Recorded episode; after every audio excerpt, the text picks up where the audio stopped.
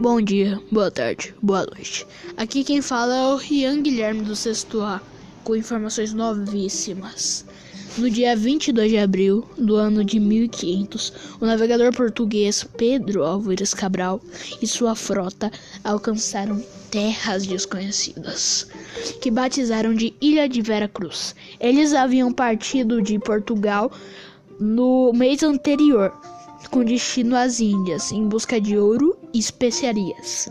Um desvio na rota acabou fazendo com que chegassem ao novo território, uma terra de grande beleza, como bem descreve a carta de Pero Vaz de Caminha ao rei Dom Manuel I. Apesar de estar sendo recebido em Portugal com todas as glórias, neste dia 21 de julho de 1501, Após violento combate em Calicut, há especulações de que Cabral não teria descoberto as novas terras por mero acaso. Leia mais no comentário político.